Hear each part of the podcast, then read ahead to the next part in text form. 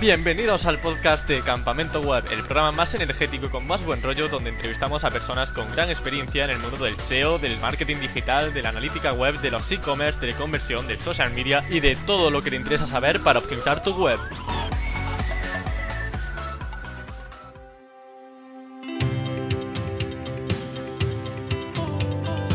Cuenta la leyenda que si dices Bruno Ramos tres veces frente a un espejo, aparece y te optimiza AdSense. Hoy está con nosotros, no tenemos espejos, no tenemos tampoco la luz apagada, pero sí tenemos muchísimas ganas de aprender sobre su experiencia con AdSense. Vamos a saber cómo optimizar banners, los errores más comunes que se eh, presentan en una página web, cuáles son las ubicaciones más adecuadas, qué herramientas tenemos para optimizar al máximo el rendimiento de nuestros anuncios y en definitiva cómo ganar más dinero con nuestras páginas web. Para quien no lo conozca, podéis seguirlo en Twitter en arroba Bruno Ramos Lara. También podéis seguirlo en su página web brunoramos.es y además también tiene un ebook de AdSense avanzado, con una, eh, un temario con clases en vídeo, soporte, recursos gratis, en definitiva pues un montón de material interesante para dar el siguiente paso a la correcta optimización de AdSense. Así que antes de nada vamos a aprender de él, vamos a saber, vamos a intentar sacarle un poco aquellos truquillos que todos queremos saber para ganar más dinero. Así que muy buenas Bruno, ¿qué tal estás? Muy buenas Emilio, un placer estar por aquí. Bueno, eres eh, realmente un mago con AdSense. Yo, la verdad que siempre que leo algo tuyo o veo alguna clase tuya, me quedo fascinado por todo lo que sabes sobre optimización de AdSense. Yo realmente dejo los anuncios ahí que corran y ya que Google se apañe como pueda con los, con los banners. Así que espero que esta entrevista no solo me ayude a mí, sino también a todos los oyentes, que estoy seguro de que va a poder aportarnos un valor impresionante en cuanto a optimización de anuncios de AdSense. Y bueno, para empezar, para entrar en materia, digamos, quería preguntarte sobre nichos informativos y nichos transaccionales, porque no sé muy bien qué son y cuál es el mejor para AdSense. Pues mira, eh, la idea principal que hay que tener en mente cuando vamos a elegir un nicho es si, ese, si el nicho va a informar al usuario o va a responder a una consulta eh, del usuario eh, que va encaminada hacia una compra, ¿vale? Por ejemplo, el nicho transaccional por excelencia sería milanuncios.com, ¿vale? Porque el usuario que entra ahí no va a entrar a consumir la información, va a buscar un producto o un servicio para comprar. Tiene una intencionalidad de compra bestial, de tal manera que los anuncios que se muestran en esa web son muy relevantes. De hecho, la propia web son anuncios, ¿vale?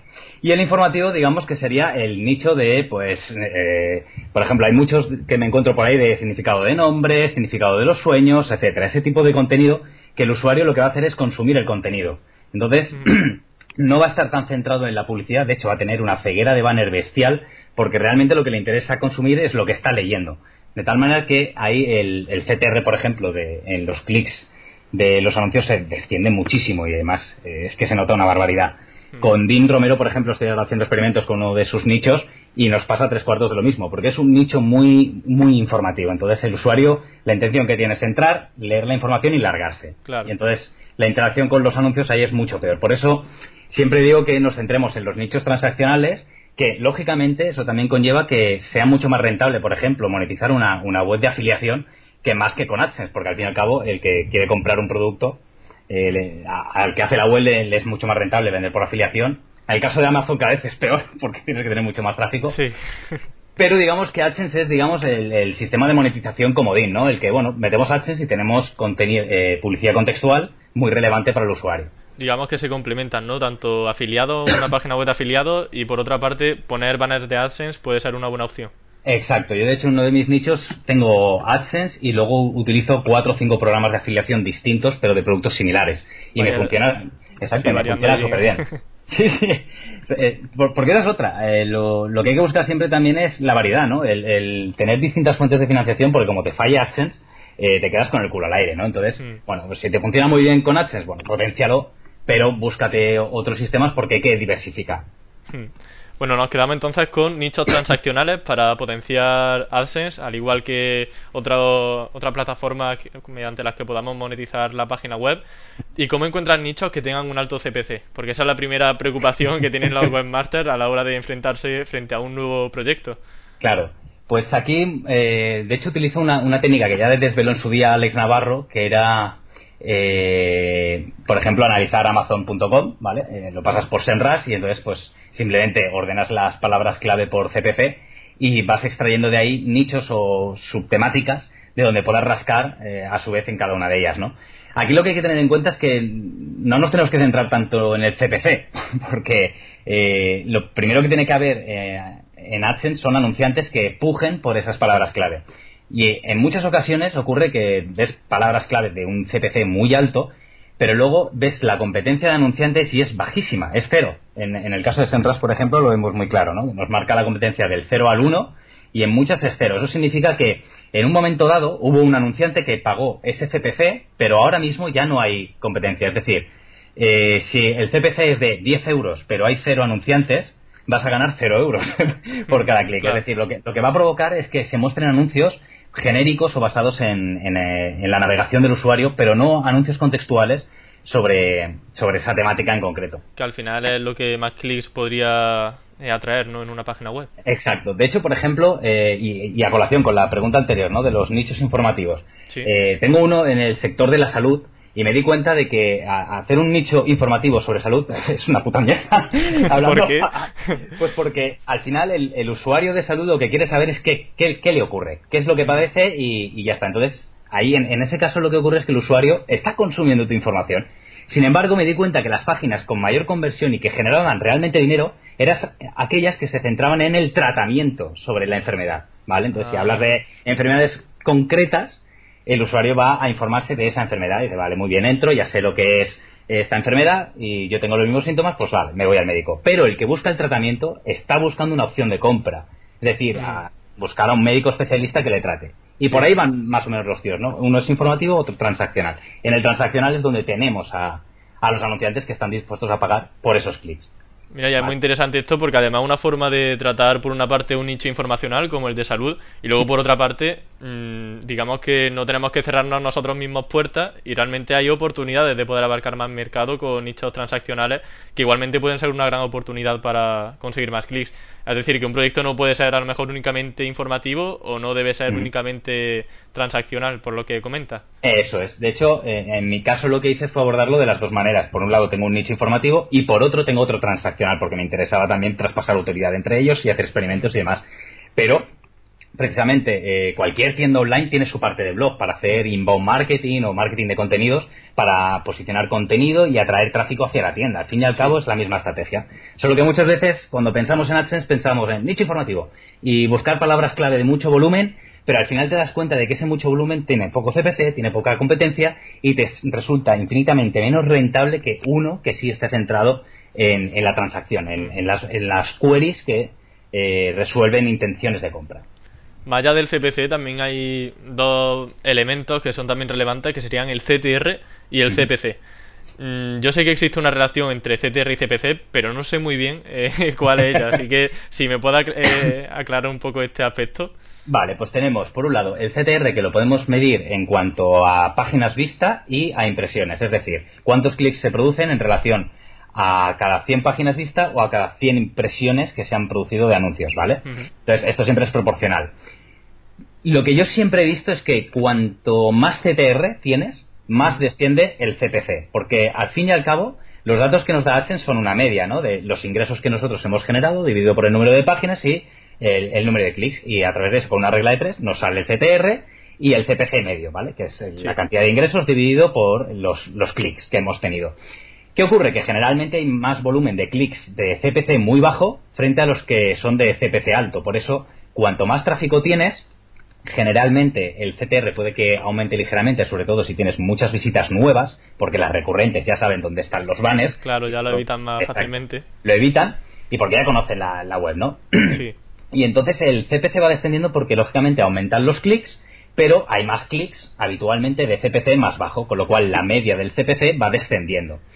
Y entonces, eh, por otro lado, tenemos lo que sería el RPM, que son los ingresos que tú generas por millar de, páginas vista o millar de impresiones, ¿vale? Tenemos las dos. La más fiable, digamos, sería el millar de impresiones, porque cuantas más impresiones se produzcan, los datos son más fiables, ¿vale? Aunque para el usuario normal y corriente, yo, por ejemplo, todos los días me fijo en el RPM de página y ya está, porque tengo las mismas visitas prácticamente todos los días a las webs y entonces ya tengo controlado sobre qué rango me tengo que mover de RPM. Y para los que no tienen muchos conocimientos en Analytics, ¿qué diferencia habría entre usuarios de páginas vistas y, En el otro, no me acuerdo cuál has comentado.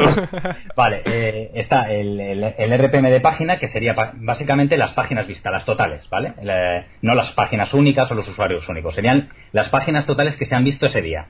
Y luego el de impresiones, el RPM de impresiones lo que mide es la cantidad de, eh, de ingresos que tú tienes por cada millar de impresiones. Esto significa eh, que un, banner, por ejemplo, que muestra varios anunciantes de texto, está mostrando varias impresiones de texto, ¿vale?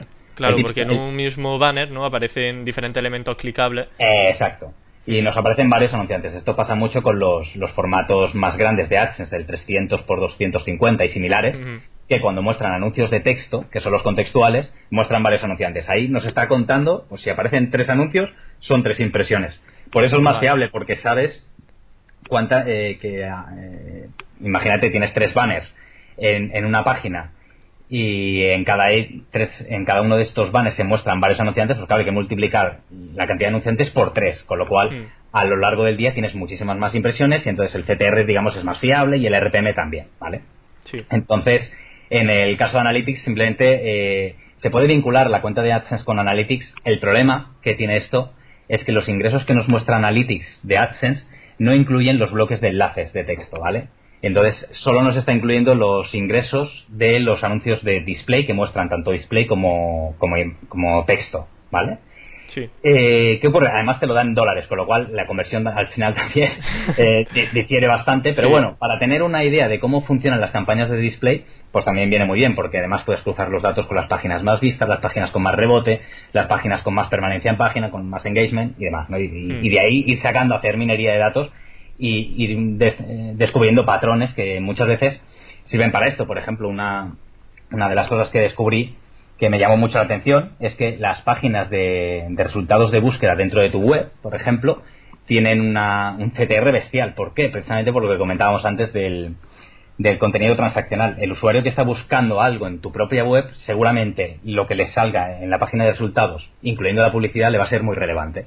Pues ahí ve ya ratios del 80% de clics claro, también estamos hablando de búsquedas que cada una es de su padre y de su madre. No todo el mundo busca, utiliza los mismos términos al buscar, con lo cual son una única búsqueda que produce un, único clic. Claro, el CTR se dispara al 100%, lógicamente. Pero sí que hay otras que igual pues se producen 10 búsquedas al día y ya el CTR va bajando, pero no deja de ser bastante alto. Y esto era curioso, ¿no? Oye, pues igual me interesa optimizar de alguna manera el contenido que muestra la página de resultados de búsqueda para que los anuncios estén más integrados todavía. ¿vale? Pues es una de las técnicas. Bueno, pues genial, una, un gran truco para poder utilizar mejor la página web.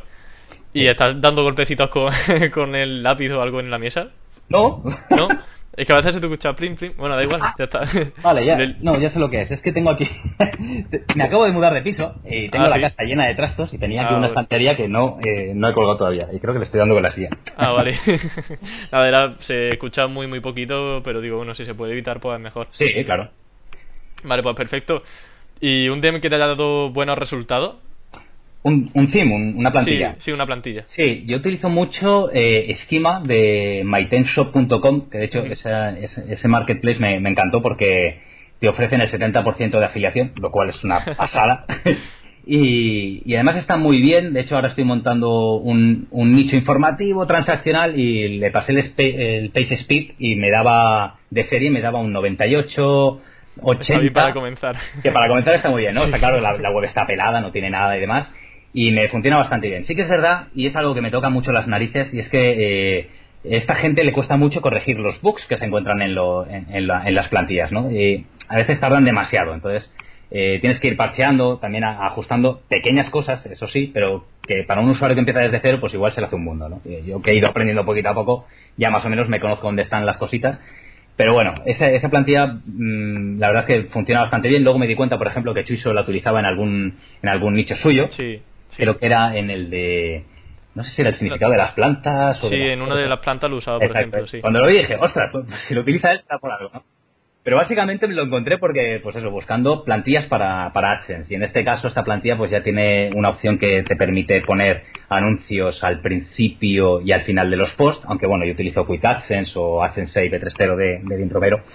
Y, ya está. Y bueno, y la verdad es que carga bastante rápido, tiene muchas opciones de personalización y luego pues tocando un poquito de CSS siempre la puedes dejar a tu gusto, ¿no? Mm. Y, porque es muy liviana, el código está bastante limpio y esa me funciona bastante bien. O sea, es la que recomiendo siempre. Luego ya que cada uno haga lo que quiera y, que escoja la mejor, porque de hecho en cada nicho pues AdSense funciona de una manera, ¿no? Los, los informativos pues lo que más nos interesa es poner los bloques de anuncios lo más arriba posible y ya está sin preocuparnos demasiado y en los transaccionales ya pues intentando no fastidiar el resto de programas de monetización. A mí me pasa algo muy curioso con la plantilla y es que cuanto más feo es el DEM, bueno, el theme, más rentable me, me, es. No sé si contigo pasa también o no has visto esa equivalencia. Sí que es verdad, sí. Y de hecho he visto nichos bestiales que dices, ¿cómo es posible primero que esto posicione? ¿no? Porque ya... eso, eso para empezar. Para empezar. Y, pero sí, es verdad, porque el usuario cuando entra eh, ve una web relativamente cutre y entonces digamos que la publicidad de, de AdSense hasta hace bien poco realmente es fea. O sea, los anuncios no sobre todo los de texto, ¿no? Cantan demasiado que es publicidad. Entonces, en estas webs antiguas de los 80, ¿no? Estilo 80, que tienen todavía el azul eléctrico en los enlaces y tal, pues claro, la publicidad de H yo creo que ahí es que pasa más desapercibida todavía y, y funcionan muy bien. Yo, creo que van más por ahí los tiros, ¿no? Sí, o que el usuario se encuentra un poco perdido, dice dónde me he metido y empieza a darle clic a todo el enlace que ve. De hecho, había una plantilla, creo que era. Eh, que se llamaba CTR precisamente o algo así. Sí, había una que era CTR. creo que tenía algo más, pero sí. Exacto, sí, sí. Y, era pues eso, una columna a la izquierda, el banner arriba y ya está el texto feísimo, bueno, unos estilos feísimos, claro. Pues. y, eso funciona muy bien por eso, porque al final crees que estás entrando en una web solo de texto, que no hay publicidad, pero claro, realmente está repleto de access por todos los lados. Claro. ¿Y qué tipo de anuncio hay? Eh, porque claro, tú bueno, empezamos a hacer una campaña de anuncios, pero realmente luego, ¿qué escogemos para nuestra página web?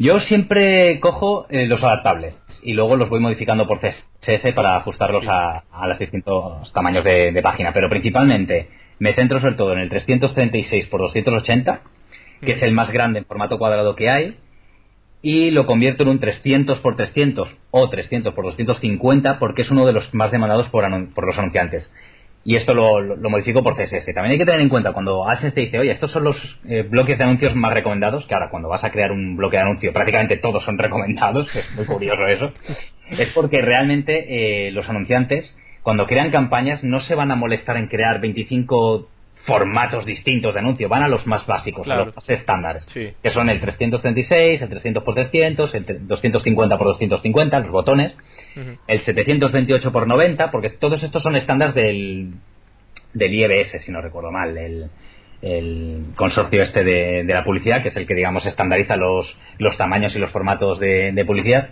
y son los que al final en AdWords los anunciantes configuran. Por eso hay más pujas en un 300 x 250 que en un 250 por 250, porque como son similares, pues tienden a ir a los bloques más grandes.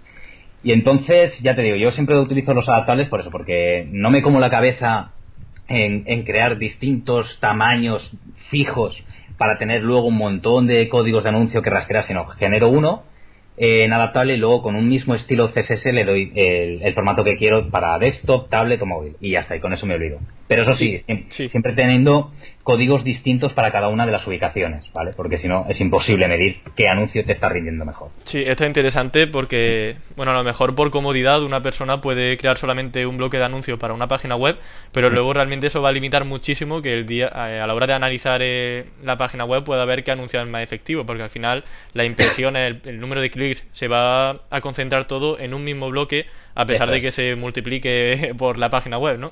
Exacto, y de hecho eh, es, el error el error común y que, bueno, al principio pues está bien cuando estás eh, creciendo y ganando tráfico y, es poquito, pues bueno, te da igual saber qué banner funciona mejor, pero cuando ya empiezas a tener tráfico interesante, lo suyo es precisamente a la hora de optimizar y de hecho sé que AdSense a la hora de asignarte, por ejemplo, un account manager, eh, lo que quiere ver es que, qué rendimiento tiene tu web en cada milímetro, en cada píxel. Y para eso necesitas tener un bloque eh, de anuncio distinto en cada, en cada para cada código. Y luego, eh, con los informes de AdSense, puedes ver cuál es el que te está funcionando mejor, otro peor. Por ejemplo, uno de los que funciona generalmente peor en los nichos informativos es el que está abajo del todo.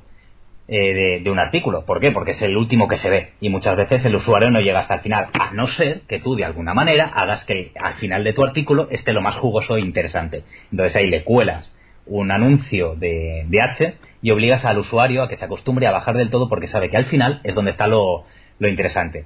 Y con esto también lo que hacemos es mejorar la experiencia de usuario, es decir, el usuario tarda más tiempo en leer el contenido y, e incluso puede navegar por más páginas, ¿no? Y yo así he conseguido tener buenos ratios de, clics en, artículos muy largos. Ahora no tenemos, por ejemplo, el límite de, anuncios por página que teníamos antes, que también AdSense te dice, ojo, tiene que ser proporcional y, el, y, los anuncios nunca pueden superar eh, proporcionalmente al contenido. Entonces, pues bueno, los artículos ya estos, los megaposts, ¿no? Que, ya estamos viendo por ahí de 3.000, 4.000. No sé, con Rayola Panda, con el concurso este de Rayola hay uno que, se ha currado un artículo de 15.000 palabras. 15.000 palabras, bueno, un poco más hay una novela entera de, de Rayola. Bueno, pues ahí está, ¿no? Pues en ese tipo de artículos sí que es verdad que puedes poner muchos más anuncios y espaciados, ¿no? Porque tampoco los puedes concentrar todos a voz default en la, en la mitad superior y demás, ¿no? Y, básicamente es más o menos esa es la idea los anuncios de 300 por 250 eh, hmm. se han permitido hace poco, ¿no? Porque al principio eh, se permitieron, luego se prohibieron. Y ahora permiten dos tipos, que serían las viñetas y los superpuestos. Las viñetas serían como pop-ups que invaden toda la pantalla y le tienes que dar a cerrar. Y los superpuestos, si no me equivoco, pues son es un banner que se desliza contigo por la página web y que el usuario, pues bueno, puede cerrar también. ¿Son rentables realmente esas opciones? Y corrígeme si me he equivocado en alguno de estos tipos.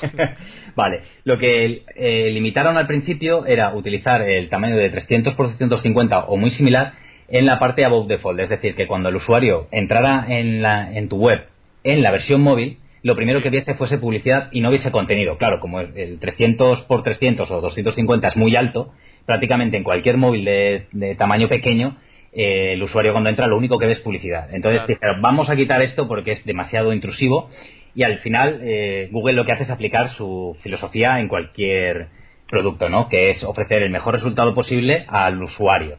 Claro, si yo lo primero que le estoy ofreciendo es publicidad, ¡ah! Error. Entonces empezaron a enviar muchas notificaciones a, los editores para que lo quitáramos. Y ahora lo han vuelto a quitar porque, bueno, justificándolo un poco, en el que los, eh, sí que es verdad que a los editores les está perjudicando muchísimo. Y entonces, bueno, lo que hacen es recomendaciones de, pues en vez de poner un 300 por 300, es mejor poner un 320 por 100, por ejemplo, que sería el formato apaisado rectangular del 728 por 90, ¿vale? Hmm. Que también dicen que los anunciantes pujan bastante por él. Y anterior a todo esto sacaron los anuncios a nivel de página, que es lo que tú comentabas de los superpuestos y las viñetas. Que lo, has explicado bastante bien y es eso. las, las, viñetas, más que un pop-up, es como un interstitial que te salta. cierto. Cuando, cuando, AdSense, cuando el algoritmo de AdSense detecta que el usuario va a ser más proclive a hacer clic. Ah, por tanto no aparece en todos los usuarios, ¿no? Exacto, aparece cuando le da la gana, básicamente. vale. Y aparece cuando navegas entre las páginas de la misma web, ¿vale? Yo estoy navegando y de repente clico en un enlace interno y automáticamente me salta una pantalla en negro y me imprime un anuncio con una X para cerrarlo. La verdad es que está muy bien hecho. Pero, ¿qué pasa? Que eh, a nivel de móvil, el usuario está muy acostumbrado a apoyar el pulgar eh, cada vez que haces scroll, por ejemplo, ¿no? Y si tú haces un clic en un enlace interno, ya tienes como el pulgar arrastrando aunque todavía la página no haya cargado, ¿no? Entonces, si te salta un anuncio en ese momento, lo que puede provocar es un clic inválido. Y a colación de esto, yo recibí una penalización de... no de AdSense, que esto fue lo curioso. Recibí la penalización en Search Console y me llegó una notificación de que estaba haciendo redirecciones eh, engañosas. Como si tuviera. no tenía mucho que ver, ¿no? El tema de la redirección con. exacto, con pues, eh, claro, ¿qué ocurría? Que tenía activados este, este tipo de anuncios. Se me disparó el CTR y los usuarios empezaban a, clicar mucho en estos anuncios. Pues no sé muy bien por qué, pero bueno, cuando hice la apelación me lo aceptaron y volví a levantar las dos webs. Y fue por, por eh, dando la, la explicación, ¿no? De sí, tengo mucha publicidad y el usuario sí que es verdad que se está confundiendo con ella, entonces se producen muchos clics y el usuario piensa que me los estoy llevando a otro sitio con un 301 cuando no había ningún 301 nada, o sea, la web estaba totalmente limpia. Tuve que hacerle una auditoría por si acaso lo habían hackeado, pero nada, y lo curioso es que habían sido dos webs, una eh, al día siguiente de la otra, o sea, es que fue una, cosa muy llamativa. Y claro, que te llegue el aviso por SES Console y no por por AdSense fue lo que, lo que más me asustó, ¿no? De, ostras, eh, no tiene nada que ver, eh, pero me debería haber avisado AdSense de que me estoy pasando en, el, en la proporción de anuncios respecto al contenido. Y desde entonces quité los anuncios de viñeta y de ancla precisamente por esto, porque me asustó bastante. Sí, normal. Y, de hecho, el propio Google ha anunciado ahora recientemente que a partir del 2018 el navegador Chrome incorporará una especie de adblock que, sí, muy curioso. Sí, que bloqueará precisamente las malas implementaciones o las implementaciones de anuncios más agresivas. En este caso, sí que es verdad que hablan mucho de los típicos pop-up, estos que cambian de color de forma muy agresiva para llamar la atención. Y la gran mayoría de formatos que penaliza el consorcio, la coalición esta de For Better Ads, son de ese estilo. Pero sí que hay algunos, por ejemplo, creo que eran los eh, anuncios entre líneas, que son los nuevos también que han sacado para versión móvil, que es tú vas haciendo scroll con el dedo y de repente te aparece un anuncio que tú no has configurado. Lo ha puesto ahí AdSense automáticamente. Mm. ¿Vale? Pues, ¿qué ocurre? Que esos anuncios generalmente ocupan más del 30% de la altura de la pantalla. Y eso dicen que lo penalizarán. Y dices, bueno, si tú estás sirviendo ese tipo de anuncios, ¿cómo te vas a penalizar a ti mismo, no? Por ese tipo de prácticas. Entonces, eh, sí que es cierto que esto lo irán puliendo, imagino. Pero muchas veces eh, incurren este, en estas contradicciones que te dan miedo a la hora de, implementar. De decir, ostras, me, arriesgo a probar esto o no, porque es que eh, después de haberte llevado un palo con ellos, utilizando sus propios productos, pues claro, no quieres jugarte. Mm, claro, está ahí el miedo a ser penalizado y además por causas que no tienen tampoco mucho sentido y que bueno, luego te dan la razón, pero está siempre el miedo ahí. Exacto. Y entonces, en el caso de las viñetas, el CTR sí que se disparaba mogollón, si no recuerdo mal, porque claro, como las viñetas se muestran solo cuando AdSense considera que va a ser el momento más oportuno, eh, el usuario generalmente hace clic. Y luego si ya le sumamos eh, esto que he comentado, ¿no? Del clic accidental, de que pones enseguida el pulgar encima de la pantalla, pues claro, el, el CTR se, dispara, Y, el CPC, si no recuerdo mal, también era bastante bueno, también depende del nicho. Y luego con, la, con los anuncios ancla, que son los que están fijados al scroll en la parte inferior, eh, claro, ahí como se producen muchísimas más impresiones, porque ahí sí que se muestran siempre, el CTR desciende y el CPC creo que era nada, malísimo. ahora mismo no me acuerdo porque además lo, publiqué en un artículo, pero me empezaron a llegar avisos de gente de, ye, no publiques datos porque te pueden cancelar la cuenta y tal. Y digo, bueno, por lo visto. Y ahora no me acuerdo, pero sí que recuerdo que en uno el, CTR era muy malísimo y el CPC muy alto. Yo creo que era, que era así. En, en, las viñetas el CTR era bajísimo, eso seguro. Y el CPC era más alto y en las viñetas era al revés, ¿no? Al final. Se cumple lo que comentaba al principio de mm, la equivalencia de esa equivalencia que, siempre vemos, ¿no? De si aumenta el CTR, baja el CPC y viceversa. Y eso lo he visto con, cuentas gordísimas de, pues, de hacer 20.000 euros al mes con AdSense y ver que el CPC es la mitad de lo que tienes tú, el RPM es cuatro veces menos de lo que tienes tú, pero claro, ellos tienen 10.000 veces más tráfico que tú. Entonces ahí es, donde ves las correlaciones, ¿no? Y que también pensamos que, que AdSense ajusta, evidentemente, en función del rendimiento. Si tú tienes muchos clics, eh, significa que teóricamente tu web recibe visitas de usuarios muy interesados en comprar. Esto sabemos que no es así. Que, que, tú recibes muchos clics por una buena implementación, por el contenido y tal, pero la intención de comprar no está ahí. Entonces, ellos saben si realmente tú luego acabas comprando, si tienen el píxel de conversión de AdWords instalado en la web del anunciante o no. Y si no convierten, AdSense sabe que tu web envía tráfico basura, que no está convirtiendo en la web del anunciante. Y aquí por tanto, no se queda solamente el dato del clic, sino luego de la compra posterior. Exacto, y de hecho los propios anunciantes pueden bloquear que sus anuncios no se muestren en tu web. Entonces, digamos que ahí es donde aplican el concepto del smart pricing, ¿no? De que AdSense ajusta de forma inteligente el CPC de la subasta en función del rendimiento, del tráfico, de la conversión, etcétera. Todo esto también, eh, todo esto lo he leído eh, en el servicio de ayuda y demás de, de Well y como ya sabes, nunca dan respuestas muy claras. Y esto es interpretación mía y por lo que he visto por, por mi experiencia. Vale, no hay que tomárselo a rajatabla, pero sí que es verdad que dices, ostras, se me está disparando el CPC, eh, el CTR y de repente baja el CPC. Y dice, bueno, sí, tiene lógica porque hay, hay clics, muchos más clics baratos que caros. Pero también es verdad, si yo estoy enviando un montón de tráfico a los anunciantes y estos no están obteniendo un ROI, es lógico que AdSense me baje eh, el precio de la puja de mis bloques de anuncios. Y relacionado con el tema de la puja, hemos comentado antes que poner muchos anuncios del mismo bloque no es bueno de cara a la, analítica, Pero poner muchos bloques de anuncios, independientemente de si son de, diferentes códigos, son algo positivo. Es decir, tener muchos banners de AdSense rondando por la página web siempre da más rentabilidad o, puede ser que no. Mm. Puede ser que no, incluso puede que, que te mantengas igual. ¿Por qué? Porque esto es ley de oferta y la demanda. Si tú tienes muchísimos bloques de anuncios, lo que estás haciendo es que anunciarse en tu web sea muy barato. Mientras que si solo mostraras un bloque de anuncios, eh, anunciarse en tu web será más caro porque habrá el mismo número de anunciantes pujando por un único bloque cuyo CPC aumentará porque están todos pujando, ¿vale? Cuando un, anunciante pone eh, en marcha una campaña en AdWords, establece la puja eh, más alta que estaría dispuesto a pagar.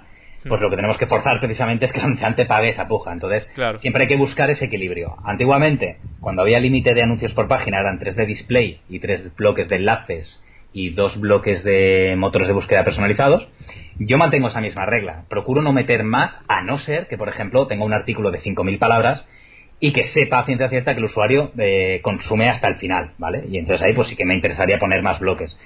Con lo cual ahí tendría que poner bloques incluso o bien repetidos o, generar bloques nuevos para saber si realmente tienen rendimiento o no. Al final, pues si no tienes mucho contenido de este tipo, incluso no te merece la pena. Imaginemos que en la página web ponemos muchos anuncios y algunos de esos anuncios son intrusivos. ¿Pueden penalizarnos en cuanto a SEO? Mm, buena pregunta. Pues te podría pasar lo que me pasó a mí con, los anuncios eh, intrusivos, pero creo que no, porque esto también eh, es muy subjetivo, porque te puede pasar un revisor manual, ¿vale? Cuando tienes mucho tráfico y el revisor manual ver que, tienes mucha publicidad, pero está justificado porque el contenido es muy largo y eh, la publicidad está aportando un valor añadido, ¿vale? Es un complemento a la información. Pero luego te pasa un algoritmo llamado Fred y te fríe y te hunde en la miseria, como, como he visto pasar. ¿Tú has visto que haya una correlación entre, con Fred entre publicidad y, penalizaciones, no? Lo he visto, pero sobre todo con afiliación. Con, con AdSense lo he visto en algún caso, pero típico nicho spammer a muerte. Que, que se notaba, ¿no? exacto, contexto espineado y tal, y que dice, bueno, esto es lógico que se lo haya cargado. O sea, es que era la crónica de una muerte anunciada. Pero en otros eh, nichos del tipo dietas10.net y tal, que dices, ¿por qué esto ha caído? Pues si tiene un buen contenido, está muy currado, pues al final nos dimos cuenta de que, bueno, es que claro, tener 100 enlaces de afiliación en la home no era muy, No era muy natural. 100 enlaces. Bueno, digo 100 o 50, ¿no? Tenía muchos. Ah, vale, vale, vale. Pero sí que es verdad que la home tenía 9000 palabras. Y dices, ostras. Mm". Ah, eh, ahí el algoritmo fue bastante arbitrario, porque veíamos algunos que caían, otros que caían y volvían a subir al día siguiente. O sea, era ha sido una locura. Yo creo que durante este tiempo se han ido ajustando. Pero sí que creo firmemente en lo que dice Google, y no creo que lo diga por decir pero eh, es lógico que penalicen webs cuyo único y exclusivo objetivo es monetizar sin aportar valor. ¿vale? Romuald Fons, por ejemplo, con, el nicho de dietas 10 lo explicaba. Dice, es que el tema del TSA es que es una técnica, digamos, nueva, por así decirlo, por la velocidad con la que él lo generaba. ¿no? Las tiendas de afiliación siempre han existido, pero su fórmula de cómo lanzarlo funcionaba. Pero claro, una cosa es hacerlo como lo hizo él, con textos de puta madre, muy bien redactados y sobre todo no centrándose única y exclusivamente en crear contenido en las categorías de productos, sino generando contenido inbound, haciendo marketing de contenidos, ¿vale? Detrás había post virales que él iba moviendo en redes sociales y demás. Entonces, en ese caso funcionó, en otros lo han hecho muy similar y no ha funcionado. ¿Por qué? Mm, pues ahí es donde vemos esa arbitrariedad de, Fred, de los revisores manuales. Y entonces, eh, al final, él lo que hacía era mm, aportar valor porque organizaba esa información y ofrecía contenido de calidad, aunque el producto al final fuera el de Amazon, ¿vale? Pero por detrás tenía mucho contenido útil que movía en redes sociales y demás, que se empezó a viralizar y que atraía tráfico que le daba naturalidad a esa tienda. Yo creo que ese fue uno de los factores por los que al menos por ahora no ha caído ese TSA, ¿no? Hmm. Sí, digamos, poner al usuario en el centro de atención, ¿no? De la página web. Exacto, si tú vas a lo que vas, pues más tarde o más temprano, o bien por una, por una revisión manual o por un algoritmo automático vas a caer, es muy fácil caer, ¿vale? Entonces, pues bueno, siempre es buscar el equilibrio. No por más anuncios voy a ganar más, puede que ganes más, sí, pero proporcionalmente a la cantidad de anuncios y al tráfico que tienes, no ganas tanto como que si los quitaras. De hecho, es un experimento que tengo pendiente de, de coger uno de los nichos fuertes y quitarle toda la pool y dejar un solo banner. A ver qué ocurre ahí. Porque imagino que Claro, también los banners que tú pones en tu web van cogiendo histórico e inteligencia, ¿vale? Y van, eh, digamos que, eh, acumulando la, digamos, la, esa inteligencia de, las visitas que tiene tu, web, tu tráfico, el tipo de público que está recibiendo, ¿vale? Y eso permite a los anunciantes eh, orientar sus anuncios de una forma más específica, lo cual se paga más caro. Entonces, eh, por ejemplo, si tú decides de la noche a la mañana cambiar tus bloques de anuncio por otros bloques de anuncio nuevos, esos bloques nuevos no van a tener la inteligencia y el histórico de pujas que tenían los otros, con lo cual van a caerte las impresiones, te va a caer el CPC, se va a ir toda la mierda temporalmente, hasta que vuelvas a recuperar tráfico y los anunciantes eh, obtengan más datos en AdWords sobre la rentabilidad de, esos bloques de anuncio. ¿Vale? Entonces, claro, eh, poner quitar todos los bloques excepto uno, lo que puede provocar es el aumento de la competencia por ese único bloque de anuncios, lo que puede provocar hipotéticamente un aumento bestial del CPC. Bueno, bestial, también depende del nicho. Sí. Pero claro, eh, ganarás menos, pero proporcionalmente a la cantidad de anuncios estarás ganando más, más o menos. ¿Y la cuenta de AdSense es fácil que te la baneen? Porque me ha hablado del SEO, que bueno, puede haber penalización entonces por anuncio intrusivo, aunque me ha orientado al tema de la afiliación. Pero ¿y AdSense? ¿En qué posición se queda en este aspecto? Pues en, este caso eh, sería, eh, te aplicarían lo que ellos llaman ahora el inventario valioso, ¿no? imagínate pues que tienes un artículo de 300 palabras y estás mostrando 10 banners. Ahí automáticamente eh, lo que hacen es inhabilitar la impresión de anuncios, te, te pegarán un, buen toque de atención y te dirán que lo corrijas, y eso sí que lo he visto ahora recientemente.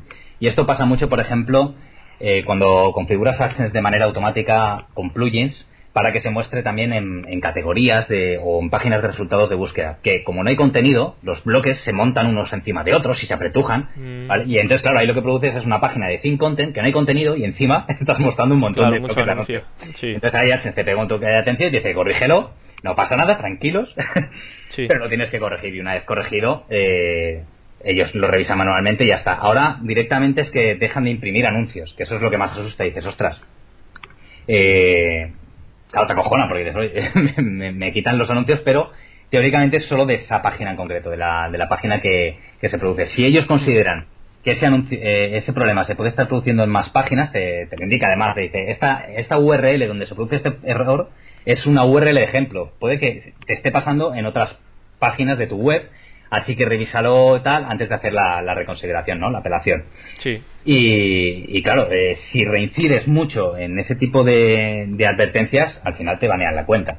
Y sí, pero digamos que primero te advierten, ¿no? Antes de ir ya con eh, el cierre de cuenta oficial, digamos Exacto. los cierres de cuenta, bueno, ahora recientemente eh, han implementado el centro de políticas de AdSense, que lo tenemos ahí en, en el menú de la izquierda dentro de AdSense, que es donde, digamos, te van informando de todas las eh, eh, infracciones que cometes ante las políticas del programa, ¿vale? Las más graves son las que van en contra de los términos y servicios, ¿no? De hacer clic en tus propios anuncios, eh, mostrar anuncios de AdSense en páginas de temáticas porno, armas, drogas, tabaco y este tipo de, contenidos que están prohibidos, que digamos serían las más flagrantes y por las que directamente, sin preguntar, te cierran la cuenta de la noche a la mañana.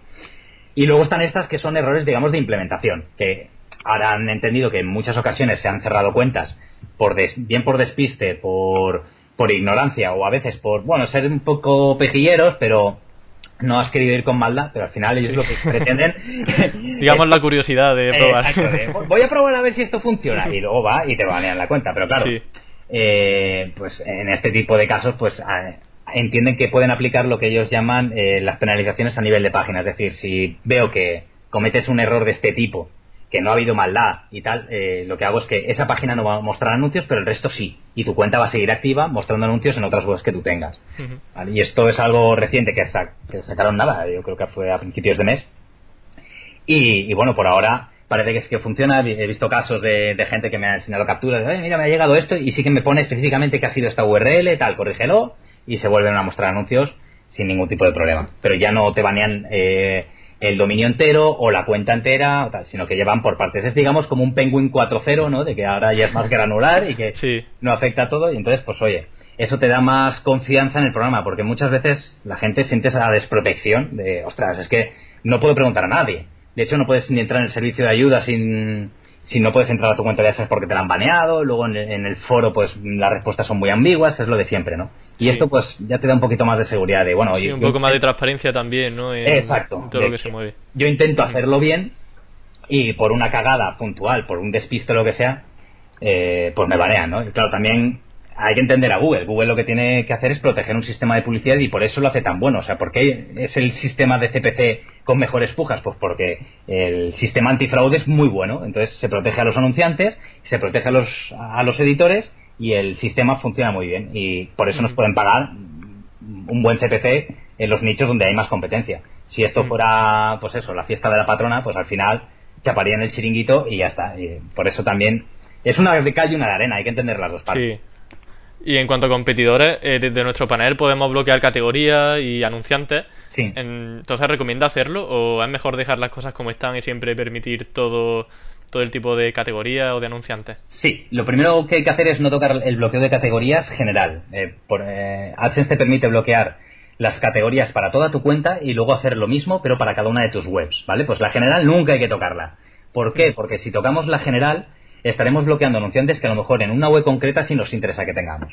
Claro, va a modo general, ¿no? Como su, modo, su nombre indica, hacia todas las páginas web que están asociadas a esa cuenta de AdSense. Exacto. Entonces, luego lo que hay que hacer es mirar en el informe de rendimiento de cada una de las webs que tengamos, mirar el tipo de orientación de la publicidad, ¿vale? Entonces, eh, nos saldrá una bonita gráfica que nos pondrá los ingresos que obtenemos por pujas de CPC, otras por CPM, eh, basada en intereses y otros. Entonces tenemos que ver que realmente el grueso de los ingresos que nosotros tenemos sea por publicidad contextual de CPC. Porque si es por eh, publicidad personalizada significa que no hay anunciantes. Y entonces lo que hace AdSense es mostrar a los usuarios publicidad basada en su historial de navegación y el remarketing. Esto me ha pasado con, con un alumno de mi curso que me dijo, oye, si yo bloqueo tal, es que... Y me pasó esa misma gráfica y pues, pues sí, puedes bloquear. Hasta que me di cuenta de que él tenía la gráfica totalmente invertida. Si yo, por ejemplo, tengo el 90% de mi publicidad es contextual, para él era la personalizada. Y claro, hasta que no me di cuenta de eso, digo, ostras, pues, entonces, claro, no puedes bloquear anunciantes ni categorías, porque lo que más te interesa precisamente es tener a la máxima competencia posible en tu web. Si ya de por sí tu competencia, tu web no tiene... Reducida, ¿no? Claro, es reducida porque no hay, no, hay anunciantes y ya encima bloqueas categorías, pues ya para ahí va. claro, al final te quedas sin anunciantes para la web. Entonces, en, el caso de las webs que sí tengan mucha publicidad contextual, eh, lo suyo es bloquear las categorías que te están generando eh, menos de un 1% de los ingresos. Esto se puede ver directamente en el panel de categorías, de bloqueo de categorías, y te pone en una de las columnas ingresos de los últimos 30 días y entonces lo que hay que hacer es fijarse, entrar primero en el bloqueo de categorías general y mirar esa columna en la categoría general. Y luego ir eh, web a web bloqueando aquellas categorías que tengan menos de un 1% de, de ingresos, que hayamos visto en el otro panel, y de las categorías que no nos interesen, de por, porque no tengan nada que ver con el nicho, ¿no? Y ya está. también podemos bloquear por URL, ¿vale? Lo típico de, oye, veo muchos anuncios de Facebook o muchos anuncios de, de AdWords, de YouTube y tal, que lógicamente sabemos que pagan muy poco Mm. o bien porque lo podemos analizar en SEMrush directamente. Metemos el dominio, analizamos eh, la, eh, sí, el sistema la puja que tienen, la puja que tienen y si es bastante baja, pues ya sabemos. un truco interesante ese de poner el anunciante en SEMrush para ver cuál era la puja que, Exacto. Ojo, hay que, eh, mucha gente dice, oye, no, pero es que aquí eh, yo estoy posicionando una keyword que tiene 6 euros de CPC, pero es que a, mí no me pagan tanto el clic. Sí, muy común.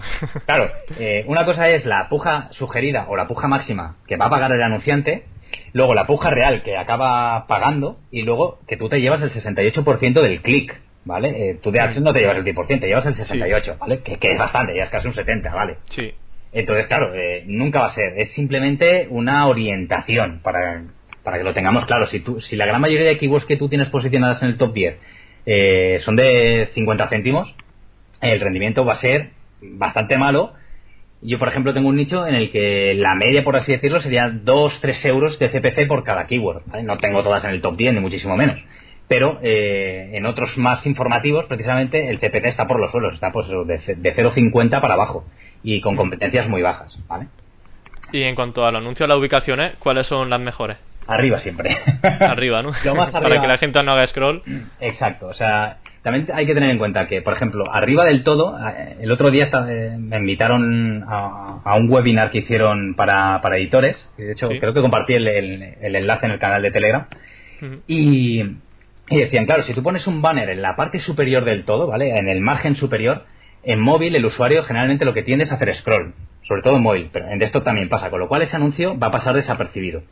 Y lo peor de todo es que eh, ahora tenemos las pujas por ActiveView, que son las pujas que se pagan por CPM, es decir, por, por millar de impresiones, y que hayan estado eh, visibles para el usuario al menos un segundo y en la mitad de su superficie. Claro, si tienden a hacer scroll nada más cargar la página, ese anuncio no va a estar ni un segundo visible, con lo cual Mm. ahí estás perdiendo visibilidad. Si pierde visibilidad, se informa al anunciante de que ese bloque no tiene rendimiento, porque no es visible. Si, no, si ese bloque no es visible, mm, no, no tiene sentido que, que se hagan pujas por él. Con lo Claro. cual, los datos que estén enviando a los anunciantes será de este, este bloque no es tan bueno. Por eso, AdSense siempre te recomienda que mejores la visibilidad de los anuncios. ¿Y cómo lo mejoras? Pues subiendo los anuncios lo máximo posible, salvo en esta parte de arriba, ¿no? Entonces te dicen, pues bueno, si tienes el menú, eh, el título del post, pues el, el mejor sitio sería debajo del título del post o, o justo encima, ¿vale? Mm. Y procurando que en cada scroll que hagas solo haya un anuncio, ¿vale? Que haya un anuncio, texto, hagas scroll, otro anuncio y texto, ¿vale? Porque Y eso lo mejor, la mejor prueba es coger tu propio móvil, ¿no? Y hacer eh, el scroll y, y verlo. Exacto. ¿Qué ocurre? Que, claro, todos tenemos móviles distintos. Yo, por ejemplo, estoy con un iPhone 6S y mi novia, pues antes tenía un iPhone 5. Claro, iba mirando con los dos y lo que quedaba bien en una versión, en la otra no quedaba tan Ah, bien. claro. Entonces, claro, hay que ir haciendo pruebas. Hay webs del tipo, creo que era responsinator.eu. Sí, sí. Creo que era esa, que te carga tu web en distintas, distintos tamaños para que lo puedas ver. Lo que pasa es que va muy lento, eso también es verdad. Y luego, pues también tener una tableta al lado, o si no, pues utilizar eh, el modo de desarrollador de Chrome y, y ir cambiando manualmente los. Sí, poner e inspeccionar el elemento también y probar los diferentes tamaños que te permite. Exacto, y con eso, pues más o menos vas viendo si queda bien, si no queda bien, si es demasiado intrusivo y demás. Pero bueno, básicamente es cuanto más arriba mejor y con bastante que tengan bastante margen, unos 12 píxeles, entre 10 y 12 píxeles de, de margen en- con respecto al texto y que haya pues al menos uno o dos párrafos entre anuncios, ¿vale? Esa sería más o menos, sobre todo para el típico nicho informativo que tiene un montón de texto, pues, Vale. eso sería Y- lo más recomendable. Sí. ¿Y usas Hotjar? Que es una herramienta. Bueno, me ha hablado mucho de Hotjar, que es una herramienta que permite tener mapas de calor, grabar los usuarios. Entonces sí, Exacto. ¿no? Sí, sí, sí, sí. Y además es que es fundamental porque hay veces que te encuentras con sorpresas. De hecho, con Dim me pasó en, en- en- en su nicho de, de dinosaurios. Eh, pues eso, te- tiene una home bestial también de, no sé, 8.000, 10.000 palabras. Y nos dimos cuenta de que en, a mitad de contenido que ya has tenido que hacer scroll unas cuantas veces, la gente clicaba o se quedaba muy centrada porque había Sí. un grupo de enlaces de, o de fotitos sobre unos dinosaurios concretos y claro, llamaba mucho la atención y el usuario nos dimos cuenta de que intentaba hacer clic. Entonces ahí descubrió dos cosas. Bien, que ahí se puede poner publicidad porque el usuario está más atento a esa zona. Y segundo, que podía generar contenido para enlazarlo desde ahí, ¿no? Pues oye, eso también... no- Claro, aprovechar ese enlazado interno para mejorar el comportamiento, ¿no? Eh, haya una interacción. Mm. Y bueno, pues sirve para esto. Y de hecho, según me comentó un, des- un amigo desarrollador, Hotjar lo que hace no es grabar visualmente, no hace una captura de pantalla, sino que mide por dónde pasa el ratón con, con los píxeles. Digamos que no, no, hay, no hay una grabación real de vídeo, sino hay una interpretación de- del movimiento del scroll de- del Ah. usuario. No sé cómo se hace a nivel técnico, te lo estoy explicando muy grosso modo. Sí, Vale, bueno, pero- no hacemos una idea al menos. pero sí que es real, o sea, lo que, lo que es esa navegación, por dónde pasa el cursor y demás, sí, Sí. que es real, pero lo que tú estás viendo es simplemente un pantallazo de tu web y, y la interpretación que hace la herramienta. Entonces, claro, puedes ver por dónde pasa el ratón, por dónde se queda pausado el ratón más tiempo y el nivel de profundidad al que llega el usuario a la hora de, de hacer scroll, ¿no? Entonces, pues, muchas veces damos por hecho que el usuario no va a llegar al final y en según qué nichos y cómo esté estructurada la información, te das cuenta de que sí, llegan al final y dices, hostia, pues igual lo podía poner aquí. Pero Sí. igual, Pons, por ejemplo, con el, con el experimento que hizo en una receta.com, Sí. eh, puso lo- los anuncios, bueno, pues precisamente explicó que utilizaba Hotjar y se dio cuenta de que la gente, ¿dónde pasaba más tiempo en las recetas? Coño, pues en, en los pasos. Primero eh, hierve el agua, luego tal, luego tal. Y además, el usuario tiene el dedo puesto justo ahí para hacer scroll con el móvil mientras está cocinando a la vez. Con lo cual, era muy proclive a, a- a hacer clic en, en- en esas ubicaciones. Dices, oye, pues igual yo no lo habría puesto porque queda mal o estoy molestando mucho al usuario. Sí, pero bueno, es lo rentable y si funciona, funciona. Hmm. Pues con- bueno, pues entonces tenemos aquí ya una herramienta que nos sirve para optimizar, eh, bueno, mejorar el rendimiento y saber dónde colocar los anuncios. Y luego, por otra parte, ¿se pueden hacer pruebas de A-B testing con AdSense? Sí, y además es tremendamente sencillo. De hecho, ahora tienen una opción en, creo que era en optimización experimentos. No sé si, creo, creo que lo tienen eh, activo para todas las cuentas, pero es eh, activar una opción que es que ellos automáticamente configuren experimentos con el 5% de tu tráfico, de tal manera que no va a afectar eh, prácticamente en nada al rendimiento de los ingresos que tú puedas tener cada día o a lo largo del mes, y ellos utilizan ese 5% del tráfico para ir haciendo variaciones. Entonces, tú no tienes que hacer nada, ¿no? Realmente, son ellos los que se encargan de optimizar y de... Exacto. Y de hecho, al final, cuando tienes una opción de eh, los experimentos automáticos, eh, eh, elegir la configuración ganadora de forma automática, de tal manera que tú ni tan siquiera lo tienes que revisar. Yo esto no lo recomiendo, siempre recomiendo que lo reviséis porque muchas veces los resultados del experimento te dicen que tienes un aumento bestial del RPM, ¿vale? De los ingresos por millar de páginas, con lo cual significa que ese anuncio más rentable, pero por otro lado te dice que el ROI del anunciante va a ser peor. Entonces ahí mejor dejarlo como estaba, porque mm, no me interesa ganar más eh, con esa implementación, sino que el anunciante tenga una buena experiencia con mi portal. Porque si no, o bien me bloqueará, o bien las pujas empezarán a descender por lo que comentaba antes del Smart Pricing, ¿no? De que AdSense va a ajustarme el CPC porque, sí, tengo mucho CTR, pero el ROI del anunciante no está siendo bueno. Entonces, eso me podría perjudicar. Entonces, a la hora de, ver estos experimentos automáticos, siempre eh, activarlos manualmente después de que tú interpretes los datos, porque tú mejor que nadie eres eh, que mejor para interpretar esos datos en función del rendimiento de tu web y de la experiencia de usuario. Y luego sí que puedes eh, configurar también experimentos manuales, que básicamente son de bloqueo de categorías, que puedas bloquear una categoría en una versión y en la otra no la, no la bloqueas.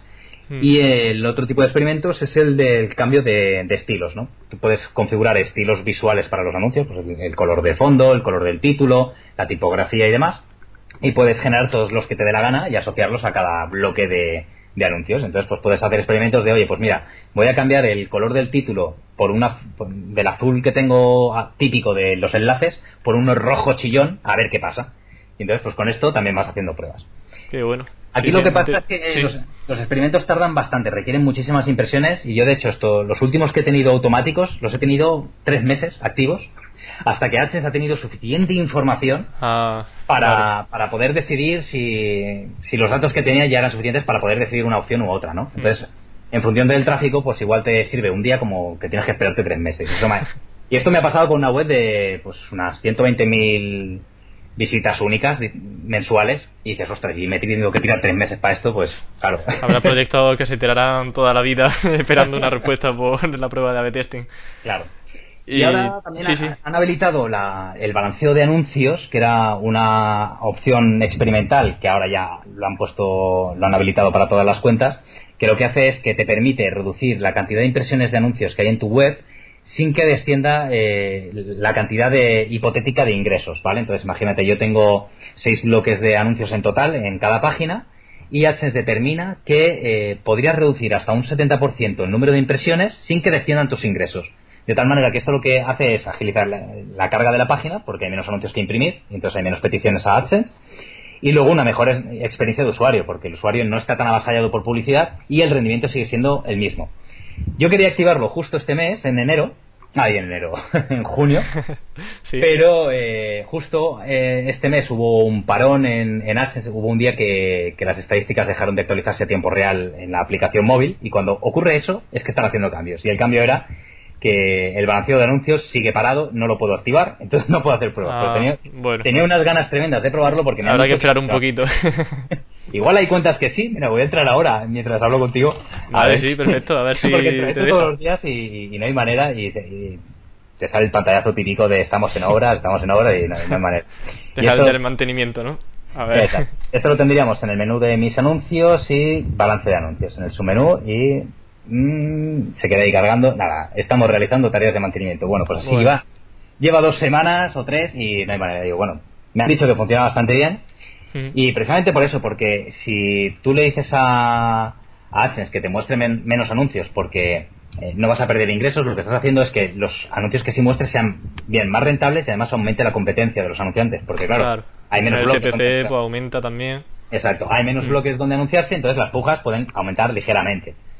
Sí, lo que comentamos en la pregunta, bueno, no anterior, pero sí previamente. Hmm.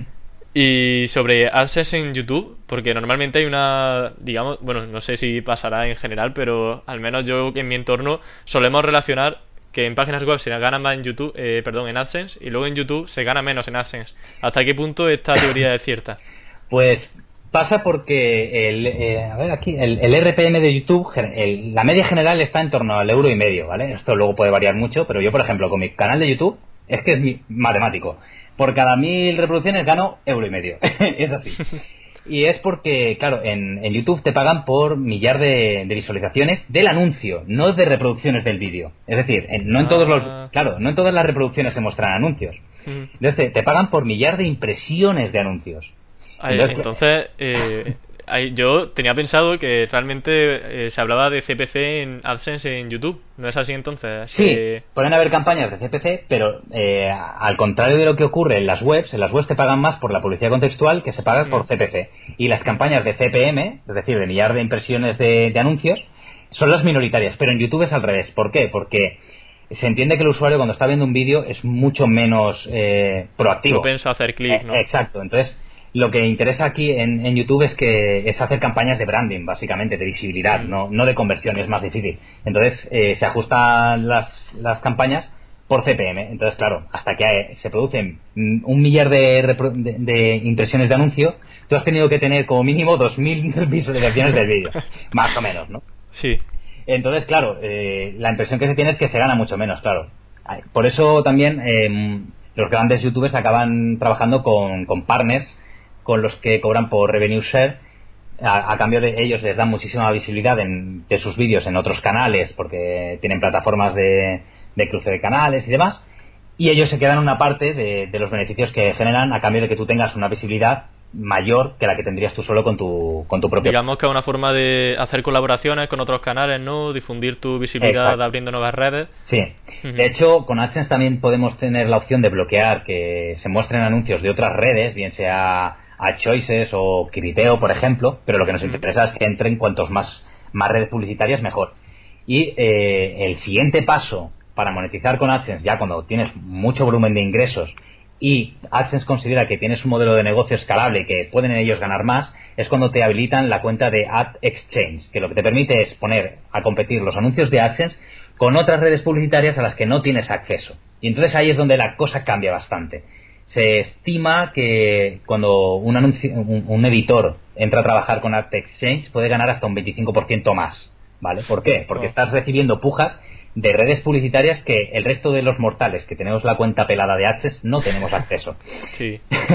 Entonces, claro, ahí es donde también hay que barajar. Dice, bueno, eh, si yo aumento un 25%, pero esta empresa que me gestiona eh, el acceso a las otras redes publicitarias me cobra un fee del 20%, pues por un 5% prefiero manejármelo yo todo, ¿no? Ya, sí. Entonces ahí es que donde hay que sopesarlo. Pero en otras ocasiones, cuando eh, no eres agencia, pero tienes mucho volumen de ingresos, puede que te digan, eh, te den acceso precisamente a la Tech Change, que es lo, más, lo más chulo de esto, ¿no? Porque además Claro, además te, te, permite configurar tus propios CPCs, tus propios CPMs para forzar pujas más altas. Ah, tú puedes configurar directamente. exacto, ahí es donde está la ah. pieza. eso es lo gracioso. Pero bueno, yo todavía no he tenido la suerte y me encantaría precisamente por eso, para poder poder contarlo y, explicar cómo funciona, porque además es algo más complejo y que requiere mucha más dedicación, ¿no? Pero aprendes muchísimo más. Y ya dejando un poco el lado de AdSense para YouTube, volviendo ya al tema de la página web, cuando los webmasters te consultan, ¿qué errores más comunes sueles ver en la optimización de anuncios en, sitio? Pues el principal es que utilizan siempre el mismo código de, de, anuncio para sí, todas lo que hemos comentado, ¿no? Por lo más común. Luego, otro, que bueno, no es un error, pero por ejemplo, el, el código de AdSense incluye el script de AdSense que, que, hace la llamada la petición y te lo incluye en cada bloque de anuncios, ¿no?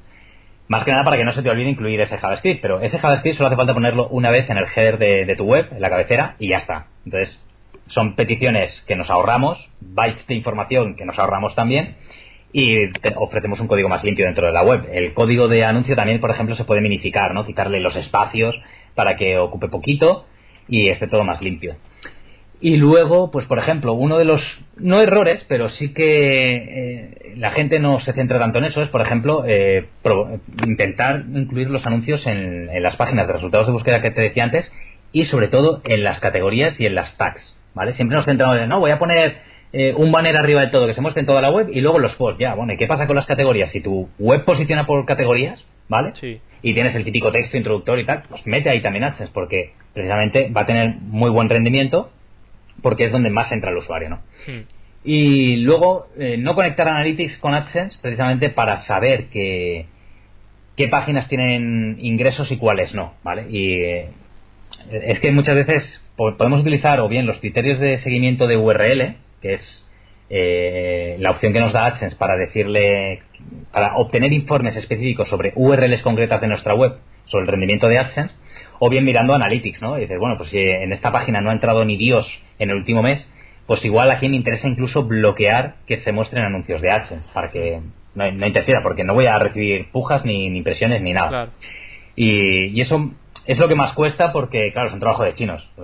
La cuestión de aquí sería automatizar todo esto, pero claro, cuando utilizas, por ejemplo, WordPress y metes los anuncios de forma automatizada, pues ya o los muestras en todas las páginas o en ninguna, ¿no? Entonces, pero aquí está el trabajo de chinos que al final vas puliendo detallitos de este tipo de, oye, pues mira, aquí me he dado cuenta de que entra mucha más gente, el porcentaje de rebote es inferior, igual optimizando mejor los anuncios aquí, eh, puedo mejorar el rendimiento. ¿vale? Claro, pequeños detalles que al final marcan la diferencia y bueno, te echa una tardecilla optimizando un poco eso, que aunque sea un poco laborioso, al final seguro que a la larga merece la pena. Exacto, y luego pues también jugar mucho con los estilos de anuncio, ¿vale? Eh, generalmente cuando alguien empieza con H, pues nunca cambia los estilos. Si ves los estilos por defecto que te pone H, que no pegan ni con la gama cromática de tu web, ni con el diseño. Entonces, claro, canta muchísimo. De hecho, eh, el error más común es ponerle color al borde del anuncio. Entonces, claro, el anuncio queda enmarcado en una línea cuadrada. Ah, eso lo he escuchado yo, sí, sí. Y claro, llama muchísimo la atención. Ojo, esto, si, eh, por ejemplo, por el diseño de tu web, eh, tú utilizas cajas en el sidebar que tienen ese formato, pues igual queda bien integrado y funciona. Pero en la gran mayoría, que el fondo es todo blanco y le pones un borde de, color negro, pues claro, te estás diciendo, aquí hay un anuncio, aquí hay un anuncio, no hagas clic. Publicidad. Mira, esto, esto me recuerda que AdSense sí que permite, pues si te quieres lavar las manos cuando ellos consideran que hay una implementación agresiva, es poner un encabezado que ponga anuncios patrocinados o enlaces patrocinados o, publicidad directamente. Esto sí que lo he visto en algunas webs, sobre todo en periódicos, y AdSense eh, en uno de los webinars estos que hacen de vez en cuando, que además no lo hacen para todo el mundo, eso es una cosa que me toca las narices, porque además te lo envían por privado y, el vídeo está oculto en el canal de YouTube, bueno, yo qué sé, ayudaríais al resto de la gente. sí, sí, sí. Y, decían que sí, que se puede poner un encabezado, otra cosa es que tú utilices un encabezado de pincha aquí, clica aquí, o más importante, descargar aquí, ahí sí que tienes un problema gordo, pero si pones publicidad, pues no hay problema porque le estás diciendo al usuario, esto es publicidad, además si haces clic es porque realmente te interesa. Sí.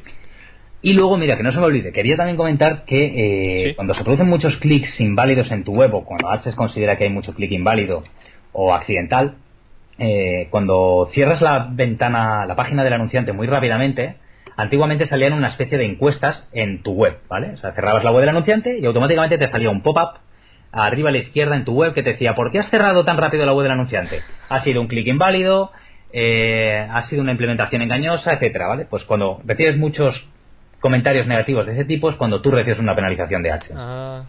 Entonces, esto lo cambiaron hace, creo que a finales del año pasado, y entonces lo que hacen es para que no sea tan agresivo y asuste al usuario de, hostia, me están preguntando por qué he cerrado, tal, me están monitorizando. Entonces, lo cambiaron por una encuesta dentro, más que una encuesta, un doble clic en el anuncio. Tú haces clic en el anuncio y te dice, ¿realmente estás interesado en visitar la web de este anunciante? Entonces, si haces clic otra vez, se entiende que sí. Y entonces ya no lo consideran ah. clic inválido. Es una implementación más amigable, la, verdad, tanto para el usuario como para el editor, ¿no? Que no tiene culpa de que muchas veces, pues, es claro. clics inválidos, eh, sobre todo en versión móvil, ¿no? Y creo que ya está. Vale, bueno, perfecto. Todos los casos que has comentado, geniales. y ya para ir terminando, ¿cuál es la estrategia que mejor te ha funcionado en AdSense? Uf, pues aquí. Complicado, ¿no? depende mucho de, la web, pero yo te digo, primero, centrarme en nicho, transaccional, ¿vale? Lo que no significa que no hagamos contenido informativo para intentar posicionar, atraer tráfico, ganar visibilidad y redirigir ese tráfico luego a nivel. Digamos que hacemos de todo un poco. Exacto. Y luego eh, utilizar los banners más grandes posibles, adaptados por CSS a la versión móvil, desktop y tablet, y medir el rendimiento. Es que no hay otra. O sea, al final, el éxito de AdSense se basa sobre todo en la temática, porque eso justifica muchísimo la cantidad de anunciantes y las pujas que haya, y luego el tráfico. O sea, yo no soy experto en captación de tráfico, hago SEO, pero no soy un gran SEO, ni muchísimo menos, ni tampoco un gran experto de AdSense. Simplemente tengo webs que me funcionan muy bien y me permiten obtener datos para ir mejorando y ayudar a los demás, ¿no? Bueno, pues Bruno, la entrevista ya concluye aquí. Eh, no sé si los oyentes podrán optimizar eh, su AdSense, pero la entrevista, desde luego, yo creo que ha tenido un gran rendimiento en, cuanto a conocimiento respecto. Creo que vamos a aprender, bueno, ya hemos aprendido un montón, yo al menos, porque tenía un montón de lagunas sobre muchísimos aspectos que te he comentado. Se nota que tiene un dominio en la materia increíble, vamos, lo repito y lo repetiré siempre. a mí me fascina, vamos, todo lo que sabes de, de AdSense. Me gustaría saber al menos la mitad de, de lo que sabes.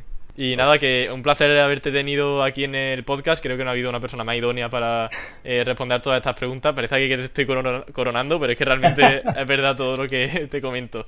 Así que nada, que muchísimas gracias por dedicar esta hora que eh, nos has dedicado a hablar sobre AdSense y que un placer tenerte aquí en el podcast de Campamento Web. Igualmente, Emilio, cuando quieras, yo estoy disponible, siempre que queráis. vale, genial. Pues Bruno, un abrazo enorme. Otro para ti. Un saludo. Bueno, pues qué guay, Bruno, tío. Ha, sido genial, no, lo siguiente, vamos. Joder, oye, me alegro un mogollón. sí, es que, yo qué sé, tío. Eh, mm, eh, acabo de entrevistar, por ejemplo, también a Carlos Bravo. Sí. Y es que igualmente también me está contando un montón de casos prácticos, de casos reales. Digo, es que soy un mojón comparado con vosotros, tío. qué guay teneros aquí en el podcast, porque es que realmente estoy aprendiendo muchísimo de, ah, pues de AdSense, de emprendimiento, de, yo qué sé, de Facebook Ads, cada uno de su temática. Y es fantástico, la verdad, poder aprender de, de vosotros. Es que, tío, es lo que mola. El, cuando hay qui pro y que nos ayudamos entre nosotros, dices. Yo antes, por ejemplo, tenía miedo a hablar de mis nichos y muchas veces no hablo de ellos según qué grupos, porque dices, hostia, eh, al fin y al cabo no nos conocemos personalmente, ¿no? Y, siempre se puede hacer un comentario que no toca, otro se entera y viene alguien y te toca los cojones por detrás, te monta el mismo nicho, te lo clona y tal, ¿no? pero luego te vas dando cuenta de quién sí merece la pena y te das cuenta de que es más gente de la que tú pensabas. Y eso es lo bonito de esto también. Yo con Dean Romero, por ejemplo, tío, he hecho una amistad brutal, que me ha flipado el chaval, porque es que es, que es acojonante. Aparte de que sabe un huevo, el tío es súper humilde y, muy abierto, ¿no? Y, dices, hostia, esto igual, mmm, cualquier otro me, me, cobraría por contármelo y este me lo está contando así, tan abiertamente. Y entonces... Ah, yo se lo digo siempre a Dean, cuando yo le pregunto a Dean, digo, mira, es que tu audio vale en oro, digo, no sabes lo que te agradezco que me responda de una forma tan detallada. Y es una persona muy humilde. Yo, yo lo conocí este bueno, hace un mes creo, en ah, Atocha. Anda. Estuvimos media horita, pero bueno, y estuvo bien. Oye, yo también, yo, eh, fue, el año pasado, creo. Sí, también lo has visto en persona. Sí, quedamos en mayo y tal, y dije, oye, pues mira, me pido para allá, para Madrid, un, no sé si fue un sábado, sí. Y para conocernos, tío, el tío flipaba también por todo lo que se le hace y tal, y es que le flipa el, sistema de monetización. Y eso, tío, la verdad es que lo que tú dices, habla, vamos, con un, un nivel de detalle tan bestia que, que es que impresiona. sí, la verdad, una amistad de las que valen muchísimo. Sí, sí, sí, totalmente. Pues bueno, Bruno, ya está, te dejo ya tranquilo en tu casa que puedas cuidar a tu niño. Perfecto. Y nada, que un abrazo enorme y que muchísimas, muchísimas gracias por aceptar y que un placer también poder hablarte ya, bueno, no cara a cara, pero o sea, al menos compartir pues ya algo de voz al menos. En lugar de tanta letra. Tío, tío, oye, pues encantado, ¿eh? Tú siempre que quieras y bueno, me tienes ahí en Skype, en WhatsApp, lo que quieras que me necesites algo, me pegas un toque y en cuanto pueda yo te contesto, sin problema. Ya, pues igualmente. De acuerdo, Emilio. Venga, un abrazo. Un abrazo, hasta luego.